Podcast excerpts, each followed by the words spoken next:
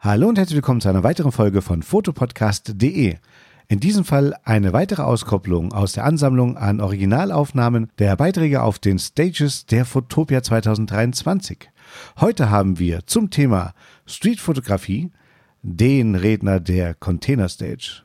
Und es ist niemand Geringeres als unser langjähriger Freund Frank Fischer. Viel Spaß! Moin und herzlich willkommen hier auf der Fotopia 2023 Container Stage. Vierter Tag der Messe, also quasi Endspurt könnte man sagen. Ähm, ich werde euch was erzählen zum Thema Streetfotografie. Und ihr merkt ja durchaus, das ist hier in diesem Jahr Thema. Das German Street Photography Festival ist ja auch wieder auf der Messe vertreten mit einem eigenen Bereich. Ähm, das Schöne an der Streetfotografie ist ja, dass man das im Prinzip überall machen kann. Und ich möchte euch so ein bisschen animieren, das vielleicht auch zu Hause und im eigenen Umfeld zu machen. Mm, dass ihr es auch im eigenen Umfeld machen könnt und einfach Spaß dabei haben. Und ich habe da so ein paar Hinweise für euch, dass ihr vielleicht so ein Gefühl dafür bekommt, äh, wie ihr vielleicht die Streetfotografie auch ein bisschen neu entdecken könnt. Wer bin ich? Mein Name ist Frank Fischer. Ich bin Inhaber der FF Fotoschule. Wir stehen hier vorne auch auf der Fahrenwald Area im Stand 139 mit dem Team. Wir machen Fotokurse, Fotoworkshops, Fotoreisen. Und äh, alles, was ihr dazu wissen müsstet, könnt ihr auch unter dem QR-Code finden. Den blende ich euch aber zum Schluss nochmal ein. Braucht ihr jetzt nicht zwingend draufklicken, dass ihr euch ein bisschen besser mit mir und uns connecten könnt. Die Frage ist ja, was ist eigentlich Streetfotografie? Und ich habe den Eindruck gewonnen, so über die letzten Jahre, sehr, sehr viele sehen das super verbissen. Und ich finde das ganz schlimm. Also ich meine, uns allen ist klar, es gibt diese Fäden zwischen Opel und VW-Fahrern, zwischen Nikon und Canon-Usern und so weiter und so weiter. Aber warum müssen wir auch in der Fotografie Dinge immer so sehr verbissen sehen? Ja, also ich finde, das muss niemand für sich irgendwie definieren und da braucht es auch gar keine richtige Definition ich würde mal sagen, so im urbanen Umfeld mit so ein bisschen menschlichem Einfluss, das ist wahrscheinlich Streetfotografie, aber das ist sicher nicht allumfassend und das hat auch nicht alles abgedeckt, was vielleicht auch Streetfotografie sein kann. Insofern meiner Meinung nach ist das ein klares Streetfoto, es ist gar keine Straße im Bild, also eine Straße ist wirklich unwesentlich. Macht euch frei davon, solange ihr Spaß dabei habt, ähm, zu fotografieren im urbanen Umfeld, dann ist das doch am Ende ich muss vorsichtig sein hier mit der Wortwahl, aber scheißegal, ob das ein Streetfoto ist oder nicht. Ja, wen interessiert das? Es gibt meiner Meinung nach zwei Taktiken auf der Straße, nämlich reden oder rennen. Und das die Tage schon mal ge gesagt und ich vermute, den Kollegen hinten in der Technik hängt das zum Halse raus, aber ich bin schüchterner norddeutscher Jung. Und das glaubt hier immer keiner, alle lachen und so weiter. Ich habe an meinem Grundstück fünf Meter hohe Hecke, 40 Meter Grundstückgrenze mit einem Tor. Ich weiß, wie meine Nachbarn mit Vornamen heißen. Ich weiß deren Nachnamen nicht mehr und ich wohne seit zwölf Jahren. Ähm, und ich mag's alleine. Aber ich mag es hier mit euch jetzt heute auch, keine Frage, aber ich bin schüchtern. So, und trotzdem habe ich mich auf der Straße für Reden entschieden. Hm, da gibt es bestimmte Gründe für. Ich selber finde es respektlos, wenn man sagt, ich nehme jetzt meine, meine Kamera, und das kann ja auch ein Smartphone sein, halte das jemand direkt vor die Nase, drehe mich um und gehe. Wenn das jemand mit mir tut, dann würde ich mich fragen, warum macht er das? Oder warum macht sie das? Und das Schöne daran ist, dass da, über, anhand der Tatsache, dass ich mich für Reden entschieden habe, ich unfassbar gute Menschen kennengelernt habe. Ich habe tippitoppi Menschen kennengelernt. Einfach Geschichten, die ich sonst nie erfahren hätte, nie erlebt hätte und von denen ich nichts wüsste.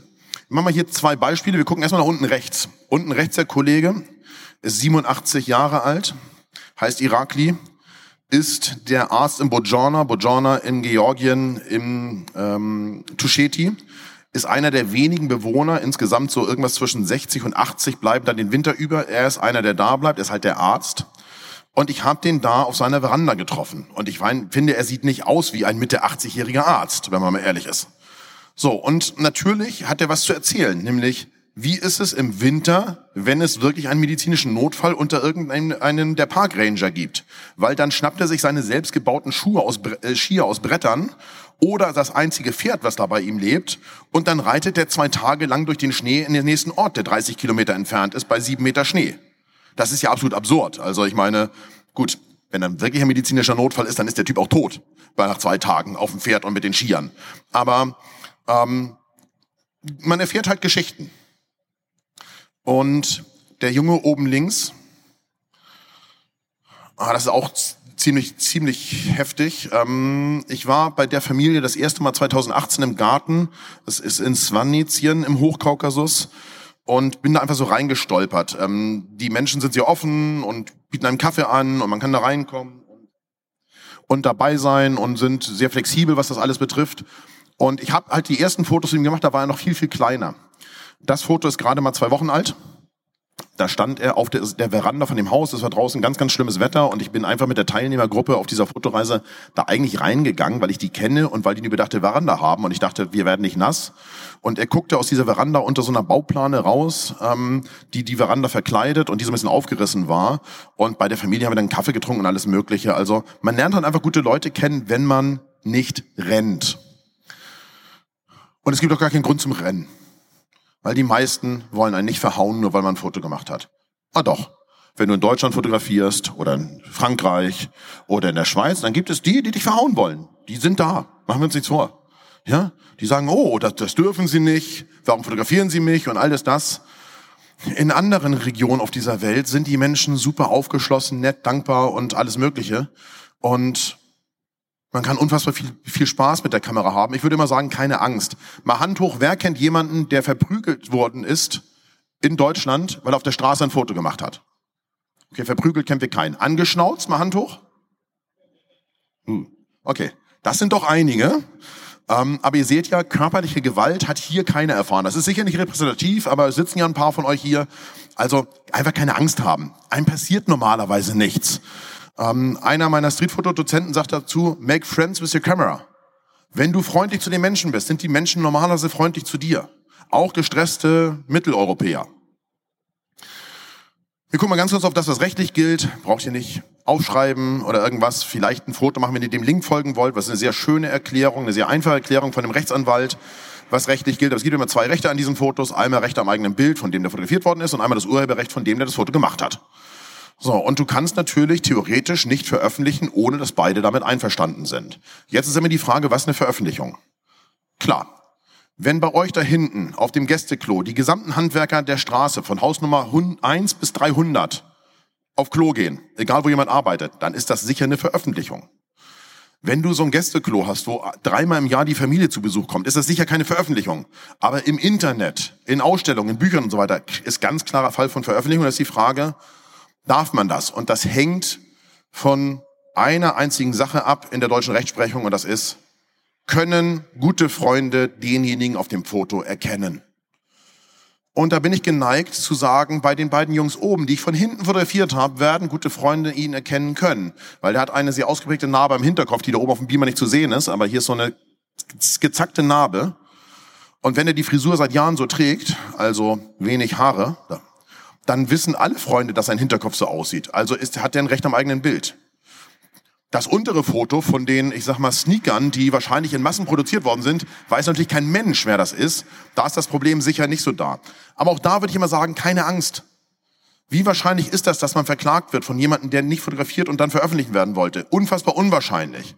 Das ist sehr wahrscheinlich, wenn man was tun würde, was bei mir naheliegen würde. Ich würde in Maschen auf die Straße gehen zum Fotografieren so ein kleines Örtchen in Seevetal, nicht viele Einwohner, dann tagge ich bei Instagram Maschen, dann gibt es sicher irgendjemanden, der diesem Tag folgt, der das sieht und seinem Nachbarn sagt, guck mal, da ist ein Foto von dir bei Instagram. Das machst du natürlich nicht. Wenn du in Paris bist und machst ein Foto und du text Paris oder lässt den Ort ganz weg, da glaubt doch keiner von euch, dass irgendjemand überhaupt sein Foto findet. Also würde ich auch sagen, so ein bisschen entspannt mit umgehen. Das muss jeder selber wissen. Da gibt es ein Recht, Rest, Recht, Rechtsrisiko, aber ich bleib, bin da ganz relaxed. Viel wichtiger finde ich persönlich, was gilt eigentlich moralisch? Also was ist noch in Ordnung und was ist moralisch verwerflich? Und das ist die gute Nachricht, ich bin weder euer Moralapostel noch kann ich sagen, was für euch moralisch gilt. Ich kann aber genau sagen, was für mich moralisch gilt. Für mich gilt moralisch, ich mache nur das, was ich in Hamburg auch tun würde. Und ich klammer Maschen mal aus. Weil da mache ich, ich bin schüchtern, ich habe es gesagt. Da würde ich jetzt so ganz ungern auf der Straße fotografieren. Aber ansonsten, was ich in Hamburg nicht machen würde, das würde ich auch sonst nirgends tun. Und ich bin immer bereit, erwischt zu werden. Ich gehe nah ran, ich fotografiere sehr gerne mit 28 Millimeter oder 35 Millimeter. Ich bin direkt vor denen. Die junge Dame in der Mitte, die sitzt mir in einem römischen Bus gegenüber. Ihr glaubt doch nicht, dass die nicht gemerkt hat, dass ich fotografiere. Ich meine, ich sitze hier und sie da. Natürlich weiß sie, dass ich fotografiert habe. So, und wenn die dann Fragen haben, dann bin ich gern bereit zu fragen und mir das anzuhören und auch mal wirkliches Interesse zu zeigen und zu sagen, okay, was hast du eigentlich zu erzählen aus deinem Leben? Weil die meisten mögen das ja. Was mögen wir am liebsten? Wir mögen am liebsten, wenn uns jemand zuhört oder wenn man unseren Namen sagt. Also das heißt, wenn ich hier sage, Wolfgang, schön, dass du da bist. Schön, dass du da bist, Wolfgang. Ich freue mich total. Guck mal, da vorne sitzt der Wolfgang. Dann fühlt der Wolfgang, ich weiß gar nicht, ob hier einer sitzt, sich total gebauchpinselt. So, und wenn du so ein bisschen ehrliches Interesse suggerierst, sage ich mal, selbst wenn du vielleicht gar keins hast, dann hilft das natürlich auch. Also das heißt, ich bin bereit, erwischt zu werden, um mit Menschen dann in den Austausch zu gehen. So, ich würde nur Dinge tun, die ich auch in Hamburg tun würde. Aber ich fotografiere natürlich manchmal auch so ein bisschen verdeckt. Natürlich, und ihr seht es an dem Blick der Kundin in dem chinesischen Friseursalon, weiß die, dass ich da rein fotografiere. Ich meine, ich sehe es an ihrem Blick jetzt noch. Und ich habe den Blick auch noch genau im Gedächtnis, obwohl das die sieben Jahre her ist. Die Frau wusste, ich mache da gerade ein Foto. Gut, mit der konnte ich ganz schlecht in den Austausch gehen, weil Mandarin ist jetzt nicht, also generell sind Sprachen nicht meine Stärke, aber Mandarin ist bei mir ganz, ganz schlecht. Also ich kann Hallo und Danke sagen. Das ist jetzt wirklich rudimentär. Insofern, äh, so ein richtiger Austausch fand da nicht statt. Aber mir war natürlich klar, dass man mich dabei sieht und erwischt und das ist mir auch wichtig. Und da gibt's ja so unkritische Dinge. Also auch die, die Angst haben, dass sie verhauen werden, die finden ja auch was für sich. Das ist in Trastevere in Rom, da faltet jemand Tortellini im Restaurant hinter einer Glasscheibe. Guck mal, alle, die Angst haben vor verhauen werden, geile Situation. Du hältst die Kamera an die Glasscheibe, ich meine, die sitzt da ja nicht, weil sie nicht gesehen werden will. Die sitzt da, weil sie dafür bezahlt wird, dass sie da gesehen wird, weil der Inhaber des Restaurants sagt, hier soll gesehen werden, dass frische Pasta gemacht werden. Also das ist ja eine ganz normale Marketingkette. So, und da laufen ja auch den Tag über 300 Leute vorbei, die Insta-Fotos von der machen und TikToks und weiß der Geier was. Für die Angsthasen ideal. Hältst die Kamera an die Scheibe, im Zweifel klopfst du noch, klock, klock, so, und drückst drauf. Kann dir nichts passieren aber würde ich sagen, ist moralisch auch gar nicht verwerflich, weil die sitzen da wie eine Schaufensterpuppe absichtlich im Schaufenster. Kann jeder fotografieren, meiner Meinung nach. Und dann triffst du einen Menschen, das ist ein Restaurantinhaber in Italien, der hat uns zum Abendessen eingeladen, obwohl er eigentlich ein Restaurant hat, wo man bezahlen sollte. Es gibt Menschen, die sich total freuen, dass du sie fotografierst und sagst, hurra, hurra, der macht ein Foto von mir, ich pose auch noch mal ein bisschen. Das ist halt an vielen Stellen auf dieser Welt ganz normal und dann bin ich auch super gern bereit draufzuhalten. Aber ich bin da doch immer bereit, was zurückzugeben. Und was zurückgeben ist manchmal nicht so einfach. Ähm, manchmal ist es nur ein bisschen Aufmerksamkeit. Aber wenn es richtig gut läuft, dann habe ich irgendwas dabei, um was zurückzugeben. Also entweder, das darf man auch nicht vergessen, egal wo du hinkommst auf diesem Planeten, die Menschen haben ein Smartphone. Das heißt, die haben einen QR-Code von WhatsApp, WeChat, Instagram oder irgendwas. Du hältst dein Handy auf dem QR-Code, Text, äh, äh, befreundest dich mal kurz mit denen und ich schicke die Bilder sofort. Also übertrage die aus der Kamera und äh, schicke sie sofort. Aber es gibt halt viele Stellen auf dieser Welt, da klappt das aus irgendwelchen Gründen nicht. Du hast eine Sprachbarriere und du hältst den QR-Code von Instagram hin und die gucken auf dieses Handy und denken, was ist das? Ich habe noch nie so einen QR-Code gesehen und was will der jetzt von mir? Ähm, dann habe ich in aller Regel einen Drucker dabei. Und zwar einen Canon Selfie, der druckt in 10 mal 15. Ähm, der Druck kostet mich ungefähr 25 Euro Cent und euch damit auch. Der Drucker kostet einmalig einen guten Huni. Das ist also nicht viel Geld, ist mobil zu drucken, ist klein, passt in diese Tasche rein, alles wunderbar, raus, drucken. In einer Minute ist das Bild da und lass ein Foto da. Und hier ist es so gewesen, wir waren in Chiatura, ein Ort in Georgien, wo wirklich keine Touristen. Es gibt nicht mal ein Hotel, das ist eine alte Bergbaustadt auf einem Hinterhof 2019. Und meine zwei meiner Teilnehmerinnen hielten es für eine grandiose Idee, dort zu essen. Ich würde lieber mir mein Mittagessen irgendwo auf dem Hallenboden servieren lassen. Und zwar viel, viel lieber, als da aus dem Topf zu essen. Ähm, und ich bin nicht besonders empfindlich, aber das ging meiner Meinung nach gar nicht. Aber diese alten Damen, die kochten da und die beiden Mädels waren eingeladen und konnten nicht Nein sagen. So. Und dann bin ich einfach im nächsten Jahr wieder da gewesen und habe ein gedrucktes Bild mitgebracht. Das seht ihr auf der linken Seite mit einer anderen Reisegruppe. Und vor zwei Wochen, als ich da war mit meiner Guide und einer Reisegruppe, habe ich diese Fotos auf dem Handy gezeigt, weil die erinnern sich ja nicht an mich. Wenn du da alle Jubeljahr vorbeikommst, die wissen ja nicht, gut, manche erinnern sich, ihr wisst warum, und sagen, den mit dieser komischen Brille, den habe ich schon mal gesehen. Aber ähm, die meisten erinnern sich natürlich nicht an mich. Und dann bin ich halt auch bereit, was dazulassen.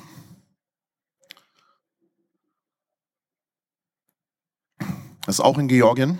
Ähm, das sind die ehemaligen Kulkliniken von Saltubo.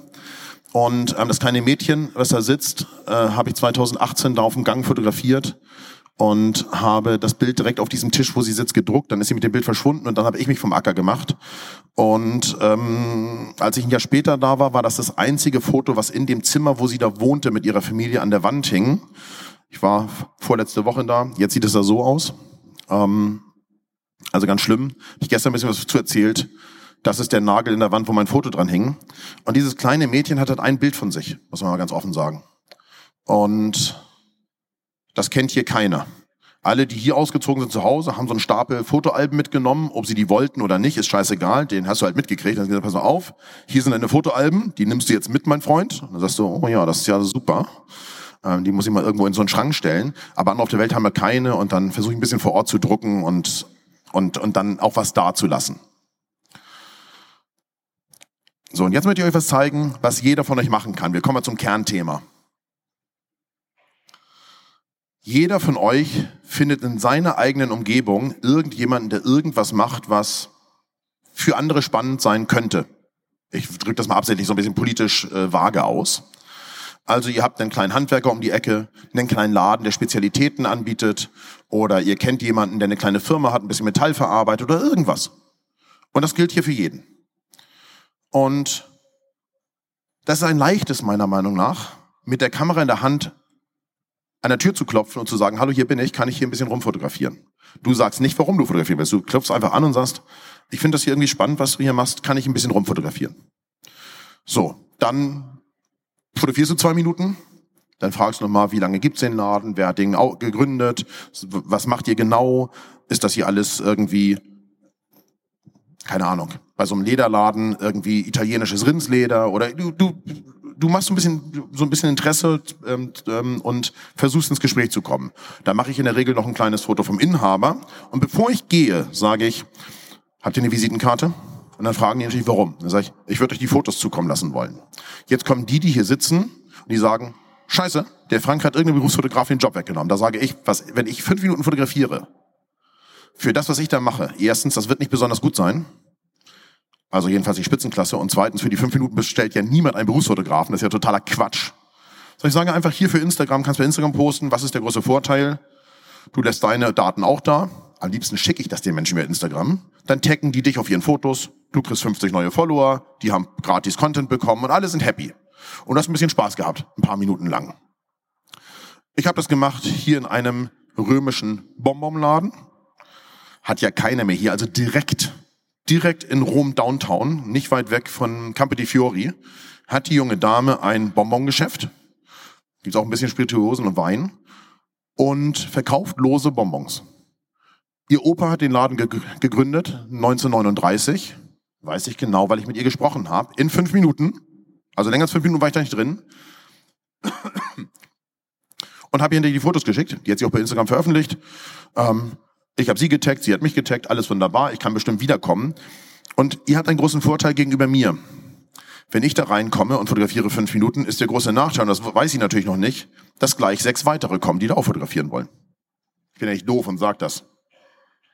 Sondern ich gehe raus und sage, in dem Laden kann man super fotografieren, Freunde. Wenn ihr Bock habt, geht doch mal kurz rein, das ist kein Problem. So. Bei euch gibt's das Problem ja nicht. Ihr kommt ja nicht mit einem Schlepptau mit sechs bezahlenden Kunden, die jetzt auch noch rein wollen. Insofern äh, ja, einfach machen. Ich habe letzte Woche in Batumi, das ist ein Ort am Schwarzen Meer, gar nicht so weit weg von Sochi in Georgien, ganz, ganz viele lustige Schuster besucht. Denn ich habe die Frage hier vor drei Tagen schon mal gestellt, wer hat in diesem Jahr schon mal Schuhe besohlen lassen bei einem Schuster von euch? Drei. Ziemlich wenig für die Menschen, die hier sitzen. Ich weiß auch genau, warum das so ist, weil ihr die Schuhe tragt und wenn die kaputt sind, werft ihr die weg.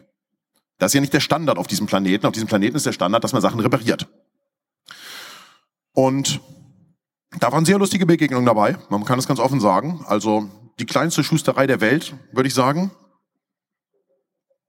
Menschen, die irgendwo sitzen, rauchen, mit Patex kleben und äh, es sieht auch nicht so aus, als würde man vertrauenswürdig seine Schuhe da abgeben können, aber ich habe den Eindruck, die die Art der Reparatur ist sicher gut, weil der Kleber, den die benutzen, ist sicher in Europa verboten. Ähm, na klar. So, äh, weil ich weiß genau, wie Patex in meiner Kindheit gerochen hat und das ist, ist sicher nicht mehr zulässig heute. Mm. Und die fragen sich natürlich ganz besonders, wenn du da so als Mitteleuropäer reinkommst, was will der hier eigentlich? Der war auch noch ein Regenschirmsammler da oben, der hatte auch noch alle Regenschirme aus der gesamten, aus der gesamten Gegend zusammengesammelt. Ähm, dann wird natürlich da auch, da wo die sitzen, gegessen. Also wird nicht nur mit Patex geklebt, sondern auch noch gegessen. Also es ist absolut abgefahren. Da ist es nicht ganz so einfach, Bilder nachzulassen, außer halt direkt vor Ort gedruckt, weil die meisten verstehen mich wirklich nicht und das ist auch mit Google Translate nicht ganz so einfach. Aber nochmal, ich versuche dann auch ein kleines bisschen was dazulassen und wenn es in Form von ein bisschen Aufmerksamkeit ist. Ich zeige euch noch einen ganz abgefahrenen. Den hier. In der Bude stank es so dermaßen nach Klebstoff, dass ich mich daran erinnert fühlte, dass es Menschen gab, irgendwann mal in den 80ern, die an so einer Tüte geschnüffelt haben. Ihr erinnert euch vielleicht. Auch was ganz Absurdes, aber also so ungefähr hat's da gerochen. Und als ich da in meine Kamera reinhielt und das so ein bisschen ausrichtete, weil ich das Spiegelbild so geil fand, packte er natürlich als erstes mal seine Kippe weg. Und ich sagte, er soll die Kippe wieder nehmen, weil er ist georgischer Mann. Ich meine, ich kenne keinen georgischen Mann, der nicht raucht. Wieso sollte er jetzt ausgerechnet der Einzige sein, den man fotografiert, der nicht raucht? Ich hatte aber auch ganz kurz Angst, dass ich gemeinsam mit ihm in dieser gesamten Butze in die Luft fliege. Genau. In so einer Ver Verpuffung ende. Aber ich dachte, na gut, das sieht da so rumpelig drin aus und so alt, der scheint da immer zu rauchen in diesem Klebstoffdämpfen. Das scheint also möglich zu sein. So, das Foto habe ich sofort vor Ort gedruckt. Das hängt sicher, wenn ich da irgendwann wieder hinkommen sollte, bei ihm da am Spiegel. Da bin ich mir sehr sicher. Ähm, weil natürlich viele Menschen auf dieser Welt auch so ein bisschen Stolz haben, auch wenn sie ein sehr kleines Handwerk betreiben. Ich erzähle euch noch eine Sache und das ist eine Pförtnerloge in Rom. Wenn ihr so auf den Schreibtisch guckt, dann habt ihr schon so eine Idee, wie, wie das aussehen könnte, was da so drumrum ist und wer da so sitzt. Hm, bei dieser Pförtnerloge in Rom muss man ja erstmal sagen, es gibt in Rom sehr viele hohe und große Gebäude, meistens mit Innenhöfen. Und vor 30 Jahren, glaube ich, gab es da gar kaum noch Pförtner, ehrlicherweise. Vor 40 sicher nicht. Weil die waren irgendwann mal abgeschafft worden. Heute, dank Instagram, Massentourismus, allem drum und dran, gibt's an jedem dieser Durchgänge, wo du durch einen großen Torbogen auf den Hinterhof kommen kannst, irgendjemand, der da aufpasst und in so einer Loge sitzt. Weil ansonsten ist der ja Halligalli. Das ist ja wie im Wilden Westen. Da sind ja pro Tag 2000 Instagrammer und wenn der Hof noch geil aussieht und die posten das mit, mit Standort, dann sind ein Tag später 20.000 da und dann dauert es ein Jahr, dann kommen da zwei Millionen und wir alle kennen diese Spots auf dieser Welt, wo es genauso ist. So, das heißt, da sitzt jemand, der aufpasst, wer da reingeht. Hängen ja auch keine Namen mehr an Klingelschildern und so weiter. Ist ja alles vorbei in so Städten. In Paris, in Rom, in Barcelona, überall alles weg. Da stehst halt Apartment 237. So. Und entweder weißt du, wer da wohnt, oder du klingelst halt nicht, weil Menschen eben genervt sind davon, kann ich total verstehen. So, ich komme in diesen Hof, sah sehr schön aus, hinten schön grün bewachsen, keine Autos drin und so weiter. Ich dachte, okay, da will ich vielleicht ein Foto machen. Hinter mir die sechs, ihr wisst, wie es läuft. So, ich komme da so hin, denk so, da sitzt der Pförtner, mal gucken, der guckt. Scheiße, der guckt. So, dann fragt er, was wir wollen und ich sagte, einfach mal bei dir in der Pförtnerloge ein bisschen rumfotografieren. Und der Typ war cool. Der Typ war einfach sensationell. Also, er erinnerte mich ein ganz kleines bisschen an Uwe Seeler Einfach ein unfassbar cooler Typ. Der las da mit der Lupe die Zeitung. Dann erklärte er mir ganz genau, wie diese Telekommunikationsanlage funktioniert. Und ich habe mich gefragt, wieso funktioniert das überhaupt noch, sag mal mein Freund. Habt ihr keine Handys hier in Italien oder äh, was ist hier los? Also, und natürlich habe ich da vor Ort schnell ein paar Bilder dagelassen und gesagt, pass mal auf, ich bin hier, du bist hier, du kriegst ein Bild von mir und die anderen machen auch noch mal schnell ein paar Bildchen. Ja. Last but not least. Ich liebe es, im Ausland zum Friseur zu gehen, auch wenn man es nicht glaubt. Und die, die mit mir unterwegs waren, die haben Friseurläden gesehen, die so oder schlimmer aussehen und ich habe da gesessen. Und ich habe auch Angst. Ich bin meistens mächtig durchgeschwitzt davon, weil du kannst denen ja meistens nicht sagen, was du willst. Und das ist ein echtes Problem. Ich habe jetzt in Georgien vor zwei Wochen, weil mir klar war, ich komme am Montagmittag wieder, am Dienstag Messe vorbereiten, Mittwoch aufbauen und dann hier stehen, gesagt, ich muss dringend zum Friseur und den Bart cutten lassen. Wie geht das jetzt hier? Okay. Meine Guide war mit den Teilnehmern an, so einem, an einem Kloster und hat noch was erzählt und gesagt, ich bin 15 Minuten weg. Da bin ich wieder da, dann unterstütze ich hier jeden. Kam noch einer der Kollegen mit für so eine kleine Reportage bei dem Friseur. Und dann hatte ich Google Translate. Also Google Translate aufgemacht und gesagt, okay, ich hätte gerne an den Seiten 6 Millimeter und oben 3 Zentimeter. Ich dachte eine klare Anweisung. Die Frau rasierte sechs Millimeter, alles wunderbar und schnitt so ein bisschen nach und rasierte nass, nass den Nacken aus, so wie das bei so einem ordentlichen Friseur ist, wo du drei Euro bezahlen musst, da ist ja auch, auch ordentlich gemacht. Und dann fing sie an, wollte oben schneiden, nahm die Schermaschine und machte den Aufsatz drauf. Ich dachte, der ist ja kürzer als der sechs Millimeter am Rand. Und dann zeigte sie mir den und sagte, ob ich das so haben möchte. Das war drei Millimeter. Ich sagte, okay, Mädchen. Ich sagte, drei Zentimeter. Gibt's hier in Georgien keine Maßeinheit? Also es hätte sehr lustig werden können hier auf der Messe. Ich weiß nicht, ob ihr schon mal jemanden gesehen habt, der an den Seiten 6 mm hat und oben 3 mm. Ähm, ich glaube, dann hätte ich tatsächlich das erste Mal in meinem Leben nass rasieren müssen. Oberhalb des Kopf, oben auf dem Kopf. Also lange will ich sehen. Und bei dem Kollegen war ich auch. Ich find, fand, der sah aus wie so ein Figaro. Ich habe es in seinem Laden fotografiert mit einer ganzen Reisegruppe. Die Kundin fand das auch ganz witzig, glaube ich. Sah auch ganz schlimm darin aus und es roch da und naja, alles mögliche. Aber der Schnitt halt noch so wie Haare geschnitten werden. Ihr wisst ja, wie das bei dem deutschen Friseur ist. Also erst wird mit einer elektrischen Maschine rasiert. Die Männer kennen das alle. So, dann wird ein bisschen nachgeschnitten, der oben und der Übergang. Und dann kommt die Vertuscherschere von all denen, die es nicht gelernt haben. Die nehmen diese Zackenschere und sagen, jetzt nochmal schön überall rüberschneiden, damit man das nicht so sieht, dass ich mich überall verdaddelt habe. Das macht ja in so Ländern niemand. Ja, die halten so eine Lampe hin und gucken so gegens Licht und schneiden einzelne Haare ab und so weiter. Ähm, die haben eine Ausbildung, die haben das gelernt, geübt und so weiter. Ähm, ich würde euch empfehlen, geht raus zum Fotografieren, denn alles, was heute nicht fotografiert wird, kann morgen niemand sehen. Und das ist das Entscheidende. Und das ist super schade, weil es ist so ein geiles Medium, ja, Fotos machen. Und uns alle hier fasziniert doch auch, wenn wir Fotos angucken aus den 20er Jahren aus Hamburg. Ich habe gerade wieder Bildbände gekauft dann ist man doch fasziniert davon, wie das aussieht. Und das ist unsere ureigene Aufgabe als jemand, der eine Kamera hat. Dinge festhalten und dann am besten irgendwo hinbringen. Und damit meine ich nicht in den Lightroom-Katalog oder eine Cloud-Lösung. Das ist auch alles toll. Aber auf irgendein Medium, wo es irgendjemand anderes sehen kann. So, vielen lieben Dank. Ähm, wir stehen hier vorne, habe ich ja schon mal gesagt, hier auf der Fahrenwald, direkt hinter der Containerwand auf Stand 139. Gerne vorbeikommen, da bin ich gleich auch nochmal für 10 Minuten. Ihr könnt hier gerne noch den QR-Code scannen, wenn ihr privat mit mir in einem ganz sehr privaten Podcast verbunden sein wollt oder mir Insta folgen oder was auch immer. Ich mache ein Selfie mit euch, wie jeden Morgen hier. Ihr seid nicht zu sehen, keine Angst. Also jedenfalls nicht zu erkennen. Ähm, und ich würde mich sehr, sehr freuen, wenn wir uns irgendwann irgendwo und irgendwie auf dieser Welt wiedersehen würden. Danke, danke an euch.